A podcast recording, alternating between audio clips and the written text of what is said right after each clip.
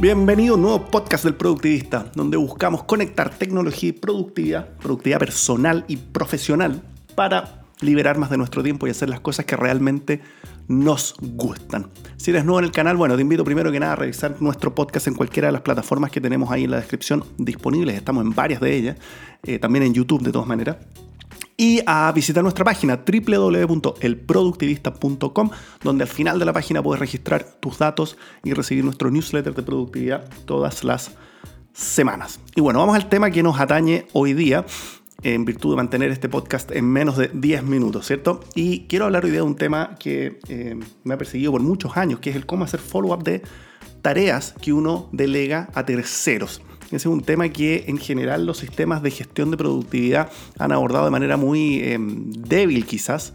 Eh, al comienzo eran muchos de productividad personal donde uno maneja sus, datos, sus tareas, su información, todo en un ambiente cerrado.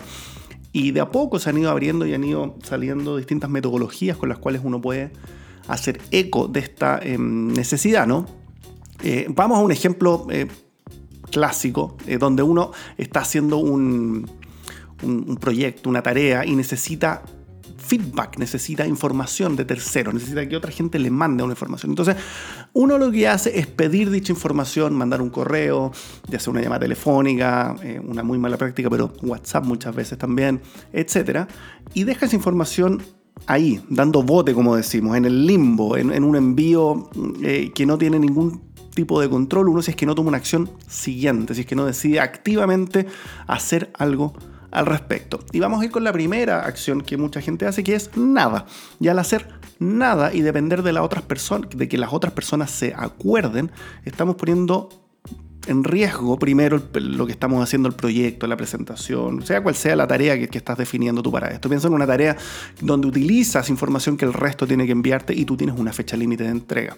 Voy a poner como ejemplo práctico una presentación suponiendo yo tengo que hacer una presentación y necesito que otras personas me manden información. Bueno, si mando correo a estas cuatro o cinco personas y lo dejo ahí, estoy eh, encomendándome a la Santísima eh, Virgen de la Productividad, en el sentido de que espero que estas personas se acuerden, espero que hagan su tarea, espero que para ellos sea tan importante como para mí y me lo envíen y de alguna manera ellos me recuerden a mí que tenían que enviar esta información. Esa es una muy mala práctica.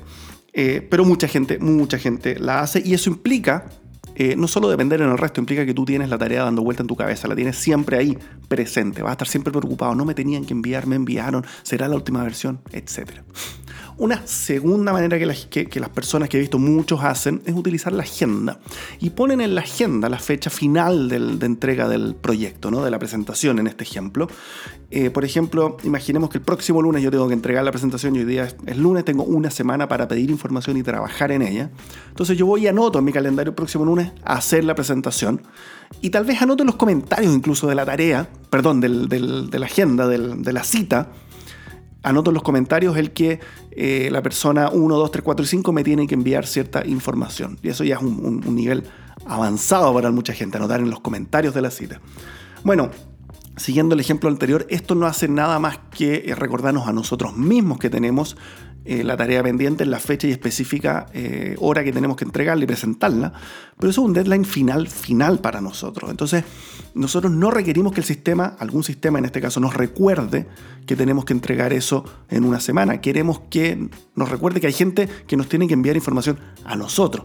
Por lo tanto, el concepto de bloquear la agenda en este ejercicio no nos funciona muy bien. Ahora, estuve pensando cómo usando la agenda podríamos hacerlo. lo único que se me ocurrió es que yo podría poner en la semana alguna cita con las personas que me tienen que entregar la información y de esa manera bloquear 30 minutos, por ejemplo, para que la persona 1 me entregue o me presente o, me, o discutamos su presentación. Eso es una... Estoy intentando buscar una manera de utilizar el calendario en esto, pero implica que tengo que reunirme ya sea física o, no presencialmente con la persona, en una llamada telefónica, conference call, etc. Pero no necesariamente eso es el caso, ¿no? Entonces, si yo agendo el miércoles reunirme con la persona número 3 que me tiene que enviar unos gráficos para revisarlo, eh, estoy gastando el tiempo de nosotros dos de manera totalmente innecesaria, porque estoy agendando una reunión que no tiene que ser reunión pero la estoy agendando porque estoy utilizando la agenda para recordármelo. Entonces, esta es una manera que lamentablemente mucha gente utiliza y de repente uno termina siendo invitado a reuniones que son para revisar el avance del proyecto. Me imagino que les ha pasado eso, ¿no? Juntémonos a revisar el avance del proyecto. Qué cosa más nefasta y qué pérdida de tiempo. Pero eso viene de lo que estoy hablando ahora, de que la persona que está liderando ese proyecto no tiene las herramientas para hacer seguimiento y, eh, bueno, no confía obviamente de lo que está haciendo cada una de las personas que tiene que entregarle la información. Por lo tanto, bloquear la agenda, reunirse con la persona, tampoco es una técnica recomendada, pero sí suele pasar. Y si usas la agenda y es tu única manera de usarlo, bueno, es tanto mejor que no hacer nada. La siguiente un poquito más elaborada, pero eh, un poquito entre comillas, eh, irónicamente, es enviar un correo recordatorio. Entonces, muchos en el correo eh, inicial lo mandan, qué sé yo, el lunes para el otro lunes y el miércoles, a los dos días de tener esto en la cabeza, mandan otro correo. ¿Cómo van con la presentación? ¿Cómo van con la información? Una cosa bien genérica también, un poco accionable. y eso depende mucho de lo que te responda, te, responda otra gente. Hay gente que puede no estar trabajando en el tema y, se va a acordar con esto. tú de alguna manera tienes que empezar a confiar en los sistemas de tareas de, de terceros en este caso. Por lo tanto, eh, si no confías en esos sistemas, tiene que estar constantemente recordándole a la persona. Por lo tanto, un mail que no está calendarizado, que, está porque, que sale porque está en el fondo de tu cabeza, tampoco es una muy buena herramienta. Ahora, mucha gente lo que hace es que envía un mail y se copia a sí mismo.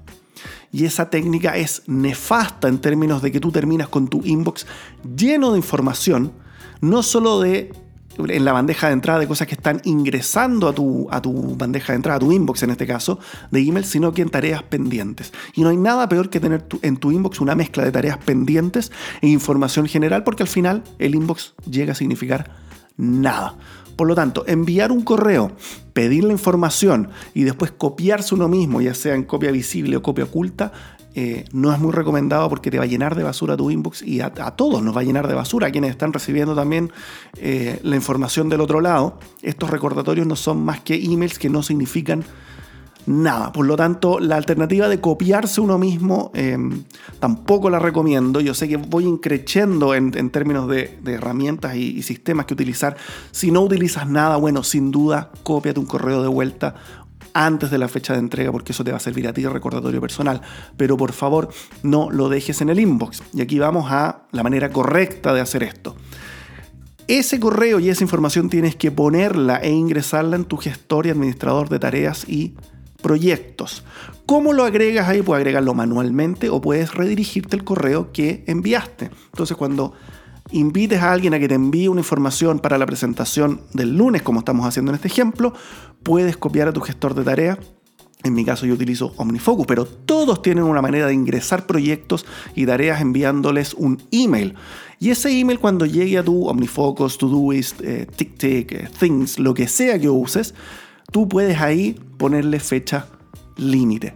Y no solo fecha límite, y aquí se conecta con un tema también de cómo ponerle fecha a las tareas. En este caso necesitamos una fecha límite, pero también necesitamos un recordatorio días antes, cosa que podamos nosotros estar tranquilos. Ahora, si quieres irte al límite de los gestores de tarea, bueno, utiliza una herramienta como Asana, por ejemplo, que te permite ingresar a todo tu equipo en las tareas que están trabajando, poder tallar a las personas, etiquetarlas y asignarle las tareas directamente en la herramienta. De esa manera no tienes que enviar ningún email. Esta es la manera correcta al final de hacerlo. No envías ningún correo, sino que ah, creas las tareas, ojalá con todo el equipo ahí eh, definiendo los deadlines del proyecto en este caso, y asignas a cada uno un pedazo de la presentación en este ejemplo que quieres hacer, les pones su etiqueta y te olvidas del tema porque cada persona va a ir entregándolo en los tiempos que pueda, pueden ir comentando la misma tarea, agregando información, corrigiendo, etc. Esa es la manera correcta y recomendada de delegar tareas sin que te vuelvas loco y sin mantener toda esta información en tu cabeza. Espero que te sirva y nos vemos en un podcast siguiente. Muchas gracias.